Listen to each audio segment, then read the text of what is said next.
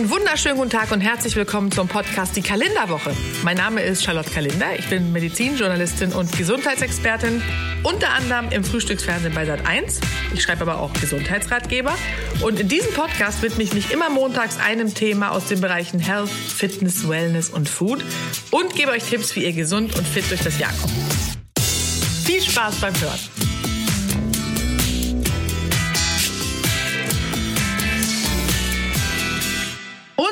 Gehirn. Es geht heute um unser Gehirn und um Gehirntraining. Und das Gehirn ist ja ungefähr so groß wie eine Grapefruit, damit man sich das schon mal vorstellen kann. Besteht aus Fett, Wasser, Eiweiß und Kohlenhydraten. Es verbringt wahre Wunderleistung jeden Tag. Und heute geht es darum, wie wir dieses lebensbestimmte Organ gesund und leistungsfähig halten.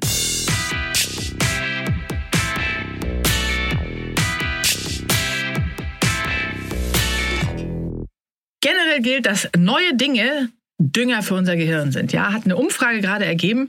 59 Prozent vergessen neue Namen, 51 Prozent haben Schwierigkeiten mit Telefonnummern und immerhin 48 Prozent irren gelegentlich äh, planlos durch die Wohnung auf der Suche nach ihrem Schlüssel. Dazu gehöre auch ich. Und es ist tatsächlich so, je älter wir werden, umso schlechter werden die Zahlen. Das muss aber nicht sein, denn es ist bewiesen, dass ein 70-Jähriger zum Beispiel ohne weiteres ein fitteres Gehirn haben kann als ein 30-Jähriger. Viele Studien haben gezeigt, dass es Wege gibt, damit unser Gehirn fit bleibt bis ins hohe Alter. Und allgemein gilt dabei, ähm, dass wir die Fitness unseres Denkapparats durch diverse Möglichkeiten verbessern können. Äh, wir können auch auf allen Ebenen beginnen. Zum Beispiel, indem wir uns einfach Dinge merken, wie Zahlen, PIN, TAN, Passwörter, einfach auswendig lernen. Das trainiert das Gehirn. Autokennzeichen, äh, kurze Gedichte. Wer, wer, Zeit hat, ja, ich höre höre euch schon äh, alle sagen so, ja, wer soll das denn, äh, wer soll denn dafür Zeit haben? Aber es macht auf jeden Fall Spaß. Dann Einkaufsliste schreiben, aber in der Tasche lassen und versuchen, sich zu merken, was man alles kaufen wollte. Das ist ein äh, Training, was nicht zu unterschätzen ist. Und kurz vor der Kasse könnt ihr dann ja zur Sicherheit noch einen Blick auf die Liste werfen. Kartenspiele spielen oder zum Beispiel, das kennen wir, hm, ich spiele ja mit den Kindern jetzt nicht mehr so oft, aber früher Memory. Meine Kinder haben mich immer geschlagen. Die wussten immer viel besser, wo sich welche Karten noch versteckt haben. Das ist eben einfach so. Das sind aber echte Gehirnbooster, weil es neue Dinge sind, die das Gehirn sich merken muss. Eine neue Sprache ist natürlich auch toll oder ein Instrument erlernen, auf Reisen gehen und da frische Eindrücke sammeln. All das sind äh, Dinge, die dazu führen, dass unser komplettes Denkvermögen ähm, einfach gefördert wird und das Gedächtnis aktiv bleibt. Sport ist übrigens auch gut fürs Nervenwachstum, gar nicht nur für die Ausdauer. Äh, besonders ähm, gut haben sich Ausdauersportarten erwiesen, wie Walken, Joggen äh, und auch Sportarten zum Beispiel, bei denen wir komplizierte Bewegungsabläufe erlernen müssen, wie Tanzen oder Fitnesskurse. Ähm, die Stimmung wird natürlich dadurch auch verbessert. Das weiß man mittlerweile, dass direkt nach der Sporteinheit man sich sehr viel besser fühlt, auch seelisch und ähm, last but not least ist auch sehr förderlich, wenn wir uns draußen aufhalten. Bäume umarmen ist ja so mal so dieses Schlagwort, was da so im Raum steht. Wenn man in den Wald geht und dabei dann, naja, so mindestens eine halbe Stunde, ein paar Mal pro Woche, das wäre schon toll. Draußen in der Sonne sitzen, Atemübung machen im Freien, wenn der Frühling kommt und schon fünf Minuten grüne Übung täglich haben einen großen Effekt auf unser Gehirn und das Wohlbefinden. Sprache macht auch schlau, habe ich eben schon gesagt, eine neue Fremdsprache erlernen. Ich bin ja zweisprachig aufgewachsen und wenn wir miteinander kommunizieren, dann fordern wir ja unser Gehirn auf ganz vielen Ebenen, wie sonst mit fast keiner anderen Tätigkeit. Deswegen wird ja auch jungen Eltern empfohlen, dass sie mit ihrem Nachwuchs, mit ihren Babys sehr viel sprechen sollen. Und ältere Menschen profitieren, wenn sie sich mit Freunden oder Enkeln auseinandersetzen und äh, gute und lange Gespräche. Deswegen ist es eben ganz wichtig, dass man in der Gemeinschaft lebt. Sie lernen auch neue Vokabeln natürlich von den Enkeln, wie mega oder nice. Das ist total nice. Sodass sich der Wortschatz natürlich auch nochmal erweitert, sind auch wieder neue Wörter. Und es ist einfach erwiesen, dass Lernen und Sprechen einer neuen Sprache zum Beispiel ein richtiges Feuerwerk im Gehirn in Gang setzt.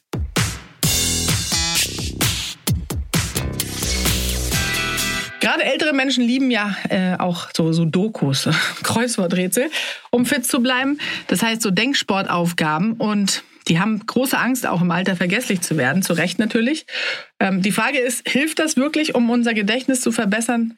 Großes Aufsehen hat vor ein paar Jahren eine britische Studie erregt, die in Zusammenarbeit ähm, zwischen der Universität Cambridge und dem Fernsehsender BBC entstanden ist. Über 10.000 Probanden haben teilgenommen und die mussten über sechs Wochen lang dreimal wöchentlich sechs Trainingsaufgaben in zehn Minuten lösen. Und vor und nach dem Experiment mussten sie einen Gedächtnistest äh, lösen. Das Ergebnis war wirklich äh, krass, weil das Gehirnjogging, also diese Übungen hatten keinen messbaren Effekt auf das logische und räumliche Denken und das Kurzzeitgedächtnis. Die Kritik war, dass es eben sehr kurze Trainingseinheiten waren. Äh, und auch eine Untersuchung des Global Council on Brain Health kam zu einem ja ähnlich ernüchternden Schluss, nämlich dass Denkspiele schon das Gehirn aktiv halten, aber die täglichen Denkleistungen nicht wirklich verbessern. Das heißt, Kreuzworträtsel und Sudokus helfen offenbar nicht, das Risiko einer Demenz zu verringern. Das bestätigen sehr viele Studien sogar. Aber bei ganz speziellen Trainingseinheiten, da äh, hat man wiederum positive Effekte äh, festgestellt. Es gab unter anderem ähm, eine US-Wissenschaftlerin, die heißt Jerry Edwards, die hat über 50 Studien zum Thema Speed of Processing ausgewertet und eine eigene Untersuchung gemacht. Bei solchen Spielen geht es äh, zum Beispiel darum, einen Gegenstand in der Mitte eines Bildschirms voller Dinge zu identifizieren und gleichzeitig ein bestimmtes Objekt im peripheren Sichtfeld zu entdecken. Das wiederum dient dann zu, die Auffassungsgabe zu trainieren. Und das Ergebnis war, auch im Alltag waren die Teilnehmer tatsächlich nach dem Training viel aufmerksamer. Zum Beispiel beim Autofahren. Äh, sie sind, äh, die älteren Probanden sind seltener an Demenz erkrankt und nach ungefähr zehn solcher Sitzungen war ihr Risiko im Vergleich zur Kontrollgruppe nach zehn Jahren um fast die Hälfte reduziert.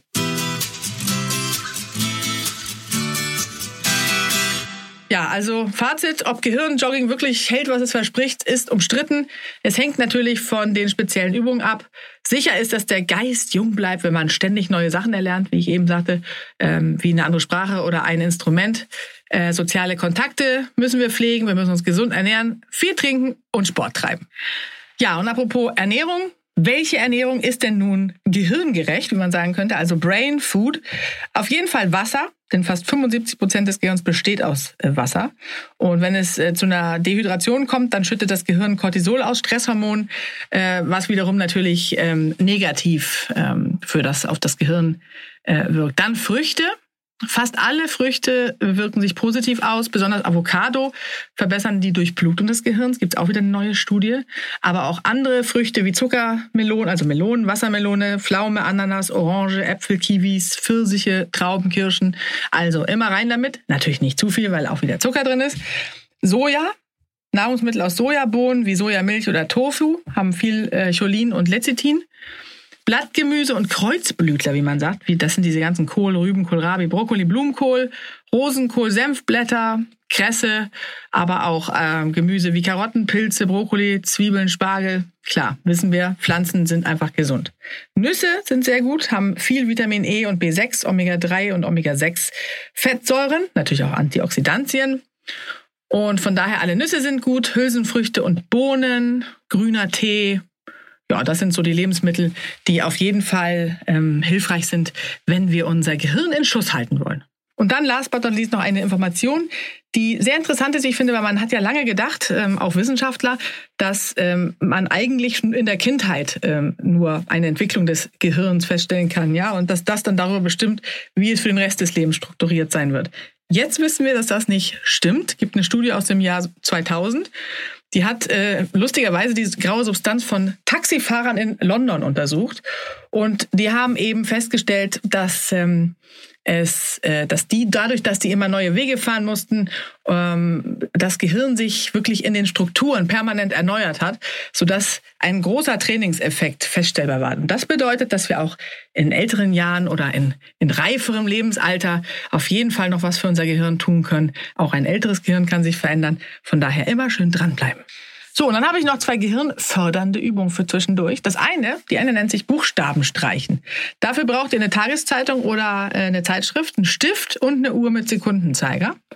Äh, ist ja auch im Handy. Und dann nehmt ihr euch eine beliebige Seite der Zeitung vor, streicht einen vorher festgelegten Buchstaben auf der gesamten Seite durch Diese Übung fordert und fördert enorm die Konzentrationsfähigkeit. Und um die Fortschritte bei dieser Übung erkennen zu können, könnt ihr auch natürlich die benötigte Zeit stoppen, um beim nächsten Durchgang mit der vorigen Zeit zu vergleichen. Und im besten Fall verkürzt sich die Zeit merklich, die ihr für eine komplette Seite benötigt. Ähm, eine Steigerung der Herausforderung wäre noch, dass man in einem Durchgang zwei oder drei festgelegte Buchstaben streicht. Und dadurch, dass man immer gucken muss, wo ist denn dieser Buchstabe, passiert eben ganz viel im Gehirn und neue Strukturen entstehen. Übung Nummer zwei ist das Rückwärtssprechen. Das ist eigentlich meine Lieblingsübung. Und hier wird das Sprachzentrum und die Konzentrationsfähigkeit auf die Probe gestellt. Ihr äh, denkt euch einen beliebigen Satz aus, wie zum Beispiel, heute ist schönes Wetter und zusätzlich ist es auch noch warm. Und diesen versucht ihr dann rückwärts zu sprechen. Ähm, also ihr beginnt beim letzten Wort und endet beim ersten. Man kennt das vielleicht manchmal vom eigenen Namen. Also mein Name rückwärts ist zum Beispiel äh, Etolrach Rednilrak. Das überlegen sich Kinder ja häufig. Und im Laufe der Zeit wird es euch dann auch gelingen, immer schneller rückwärts zu sprechen. Das kann dann wie eine Geheimsprache werden. Und äh, ja, eine weitere Herausforderung wäre dann nicht nur den Satz rückwärts zu sprechen, sondern jedes einzelne Wort, also Buchstabe für Buchstabe. Tolle Übung.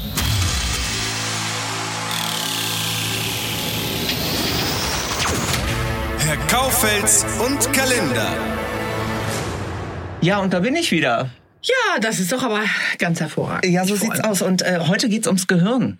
Ja, wir haben uns gedacht, äh, wir haben über so viele Körperteile geredet, das Gehirn kommt manchmal zu kurz. Kommt oft zu kurz, ja, genau. das stimmt. Und äh, es ist ja nun mal so, dass es äh, im Laufe des Alters doch nicht mehr ganz so gut her, äh, nicht so weit her ist mit unserer, mit unserem äh, Denkvermögen. Was tust du denn, um dein Gehirn fit zu halten? Naja, also ehrlich gesagt, wenn man so viel um die Ohren hat wie ich, da muss man ja wirklich an alles denken. Und da denke ich ganz oft, äh, das ist schon Training genug. Mhm. So. Und außerdem bin ich ja zweisprachig aufgewachsen. Und man sagt ja, dass die sowieso eine bessere Denkleistung haben. Wobei ich das bezweifle. Ist das so? Weil es gibt ja Leute, die können sich an alles erinnern. Kennst du so Menschen, die wissen alles. Ja. Die können dir im Detail noch bei Klassentreffen erzählen, weißt du noch damals und ich weiß immer gar nichts mehr. Ich habe alles offensichtlich ist in die Tonne gewandert und das sagt man ja auch, also das Gehirn merkt sich halt immer nur die wichtigsten Dinge, so evolutionsbedingt, äh, damit man überlebt. Und alles, was man eigentlich gar nicht braucht, das wird wegsortiert. Deswegen vergisst äh, man dann eben häufig Dinge, die äh, ja, die das Gehirn eben nicht für wichtig erachtet. Aber wie ist das dann zu erklären, dass die anderen sich das merken? Die, die erachten das für wichtig. Die haben viel weniger Dinge, über die sie nachdenken. ja, ist so. Also Menschen wie wir, die auch so ein bisschen schnell denken, oder sagen wir mal, also ich für mich kann das sagen, dass ich relativ schnell bin, da wirbelt natürlich viel mehr durch, als bei jemandem, der bedächtig so überlegt, okay, macht das jetzt so oder und dann nochmal überlegt. Der hat natürlich viel oder verpulvert viel weniger Energie und viel weniger Denkleistung und hat dementsprechend muss das Gehirn gar nicht so viel wegsortieren. Also eine Frage der Fokussierung, wenn du so willst. Naja, es ist eine Frage des Nervensystems, wie das angelegt ist häufig. Ob das ein schnelles, reaktives oder ob das eher so ein langsameres ist. Und ob das eben dadurch auch Menschen sind, die weniger Dinge machen, weniger Dinge sich vornehmen, als Menschen, die immer so, so tausend Sassas, die so multitaskmäßig auf jeder Hochzeit tanzen und auch so viel im Kopf haben. Mhm. Das muss man einfach sagen. Aber um mal zurückzukommen auf dieses Mehrsprachige, ja. Bilingual, sagt man dazu. Ja, ja, ja. ja. Äh, wie viele Sprachen sprichst du? Ja, also ich spreche, naja, meine Muttersprachen, Schwedisch und Deutsch. Und äh, deswegen, mit denen bin ich ja quasi aufgewachsen. Erst Schwedisch und dann ab vier oder fünf kam noch Deutsch dazu.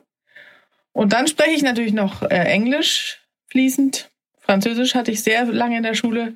Dann habe ich ja in Spanien gelebt, also Spanisch. Das spreche ich tatsächlich mittlerweile auch fließend.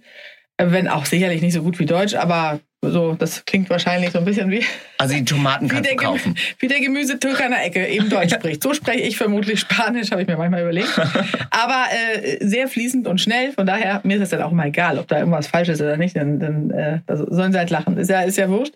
Und von daher sind es wie viele? Also dann fünf. Mhm. Und dann verstehe ich natürlich Norwegisch und Dänisch, weil das ja sehr ähnlich ist dem Schwedischen. Und äh, Italienisch verstehe ich auch das meiste, weil das ist natürlich wiederum äh, sehr auch am Spanischen mhm. nah dran. Und außerdem hatte ich in der Schule noch Latein und Altgriechisch. Das sind natürlich keine Sprachen, die Altgriechisch ich ist ja auch eigentlich etwas, was man nicht so richtig mehr braucht, oder? Nee, braucht man gar nicht. Aber wenn man eben Latein hatte, dann kann man wahnsinnig viel ableiten. Das ist halt so. Mhm. Ich finde es an sich eine ganz coole Sprache. Zumal wir hatten einen Lateinlehrer, der hat uns auch in Altgriechisch unterrichtet, in, in, als ich in Schweden gewohnt habe. Und mit dem sind wir auf Klassenfahrt nach Rom gefahren. Und der war, der hat sich so die Kante gegeben, irgendwie immer jedes Jahr auf dieser Rom-Klassenfahrt. Und äh, dadurch hatte dieses Latein und Altgriechisch, dieser Unterricht echt was Besonderes. Ich mochte das. Ich meine, Latein besoffen macht bestimmt Spaß. Ja, eben. Ja. Und ich meine, allein Volvo heißt ja ich rolle auf Latein. Also ich meine, es gibt immer noch Wörter, die sehr präsent sind in unserem Alltag. Was heißt ich saufe? Nein, ich werde ja genau nicht von Volvo bezahlt.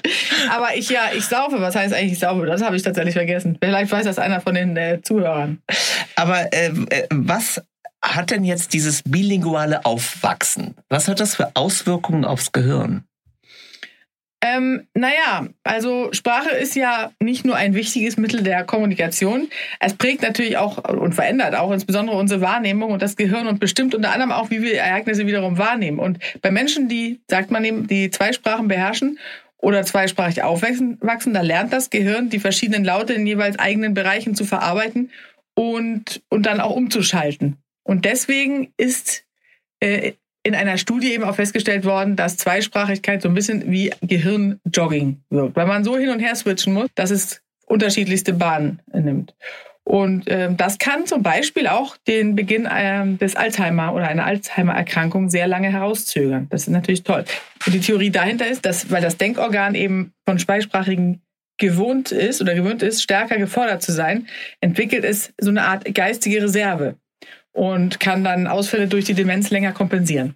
Und äh, es hat sich eben auch in der Studie bestätigt, dass zweisprachige Menschen im Schnitt vier bis fünf Jahre später an Alzheimer erkranken als die Personen, die nur eine Sprache sprechen. Äh, von daher sind gezielte Programme zum Sprachentraining auch bei älteren Menschen wirklich sinnvoll. Also das ist schon so. Und bilingual ist man ja meist, wenn man irgendwie das in der Kindheit gelernt hat, die Sprachen. Aber auch äh, Sprachentraining bei älteren Menschen ist, ist sinnvoll und kann das auf jeden Fall rauszögern. Spannend.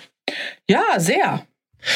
Dann hoffe ich mal, dass du äh, weiterhin äh, die Chancen hast, ähm, Latein äh, und Altgriechisch auch in der Praxis zu sprechen. Spreche ich mit meinen Kindern natürlich. Ne? Wir sprechen ja. nur Latein und Altgriechisch zu Hause. Was anderes kommt mir überhaupt genau. nicht in die Ich Tiefe. höre äh, zu Hause altgriechische Schlagermusik. Genau. Beim Voging. Du hast mir mal erzählt, du gehst immer zum Voging. Ich gehe neuerdings zum Voging, ja. Das ist äh, ein Tanz, ne? Voging ist ein Tanz, der Bestimmt auch gut gegen Demenz. Erzähl doch mal. in der ähm, LGBT-Szene in, In der was? Ju- Was LGBT-Szene. ist das denn? Also ähm, LGBT beziehungsweise LGBTQ neuerdings ist im Grunde die äh, schwulen, Lesben, Transgender, Bisexual und ähm, äh, queere Gemeinde Warum muss das so kompliziert heißen? Das kann sich doch kein Mensch merken. Na, das ist ein internationaler L- Begriff. Okay, das ist wieder meine LGBTQ. mangelnde Allgemeinbildung. Jetzt in dem Bereich. Ja.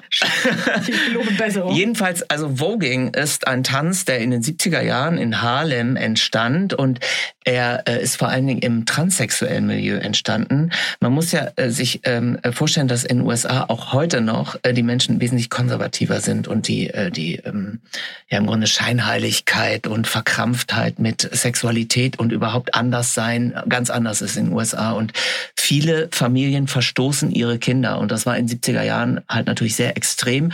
Und diese Ausgestoßenen haben sich in Clubs zusammengefunden, in einem bestimmten Club und haben diesen Voging-Tanz erfunden, der im Grunde ihnen ihre Selbstliebe und Würde auch zurückgegeben hat. Und viele kennen ja diesen Videoclip von Madonna, Vogue.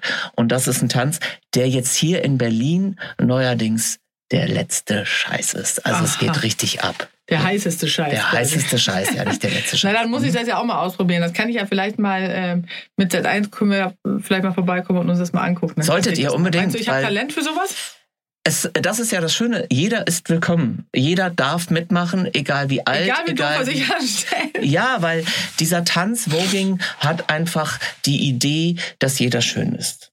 Gut, das ist ja an sich, auch wenn es vielleicht nicht stimmt, erstmal eine gute Idee. Es ist aber, man muss es auch dazu sagen, es ist ein schwerer Tanz und es ist, Ja. geht weit über das Posing hinaus. Es ist eine Mischung aus, wenn du so willst, Ausdruckstanz, Breakdance, Oh, Jazztanz. Da, da ist vieles drin und es gibt auch wirklich äh, Choreografien und feste Elemente, die man können muss. Also von ähm, Duckwalk, Catwalk, Ach, wenn man Äh, wie so eine Ente geht. Und das Mhm. dann auf High Heels. Wobei man sagen muss, Muss das- nicht auf, auf High Heels Nee? sein. Es, Ah, okay. Aber viele machen es auf High Heels, High Heels ist ein sehr, sehr gutes Beckenbodentraining, ja. Deswegen eigentlich, äh, man sollte das nicht immer machen, weil dann kriegt man wieder orthopädisch Probleme. Aber wenn man das zwischendurch macht, wie bei so einem Training, dann äh, ist das das beste Beckenbodentraining, was man finden kann. Genau. Also ähm, insofern, das wird sicherlich Auch auch, für Männer wichtig. ja, und es hat auch Auswirkungen aufs Gehirn, weil man muss sich sehr konzentrieren auf die. Bewegungen. Da ist jetzt aber gut die Kurve wieder zurückgekriegt zum Gehirn.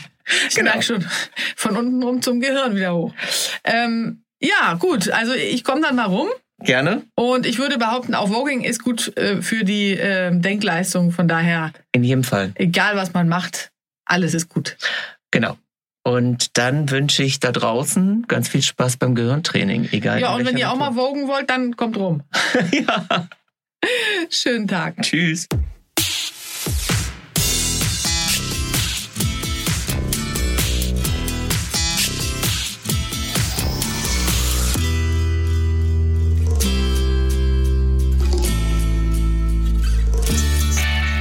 Und wenn ihr auch eine Gesundheitsfrage habt, die mir Herr Kaufels in einer der nächsten Folgen stellen soll, dann schreibt mir einfach eine Mail an kalender.argon-verlag.de. Und die Mailadresse und ganz viele andere Tipps und Infos findet ihr übrigens in den Show Notes. Ganz wichtig. Wenn euch der Podcast gefällt, dann freue ich mich sehr, wenn ihr mir eine positive Bewertung gebt. Also einfach auf die fünf Sterne klicken oder vielleicht sogar einen kleinen Text schreiben. Da würde ich mich sehr freuen. Die Kalenderwoche und ganz viele andere Podcasts von Argon Lab findet ihr unter podcast.argon-verlag.de.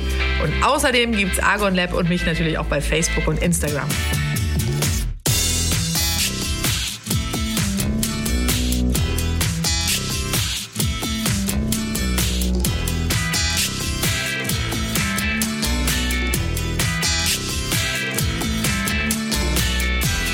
Und denkt dran, wer gesund ist, ist reich, ohne es zu wissen.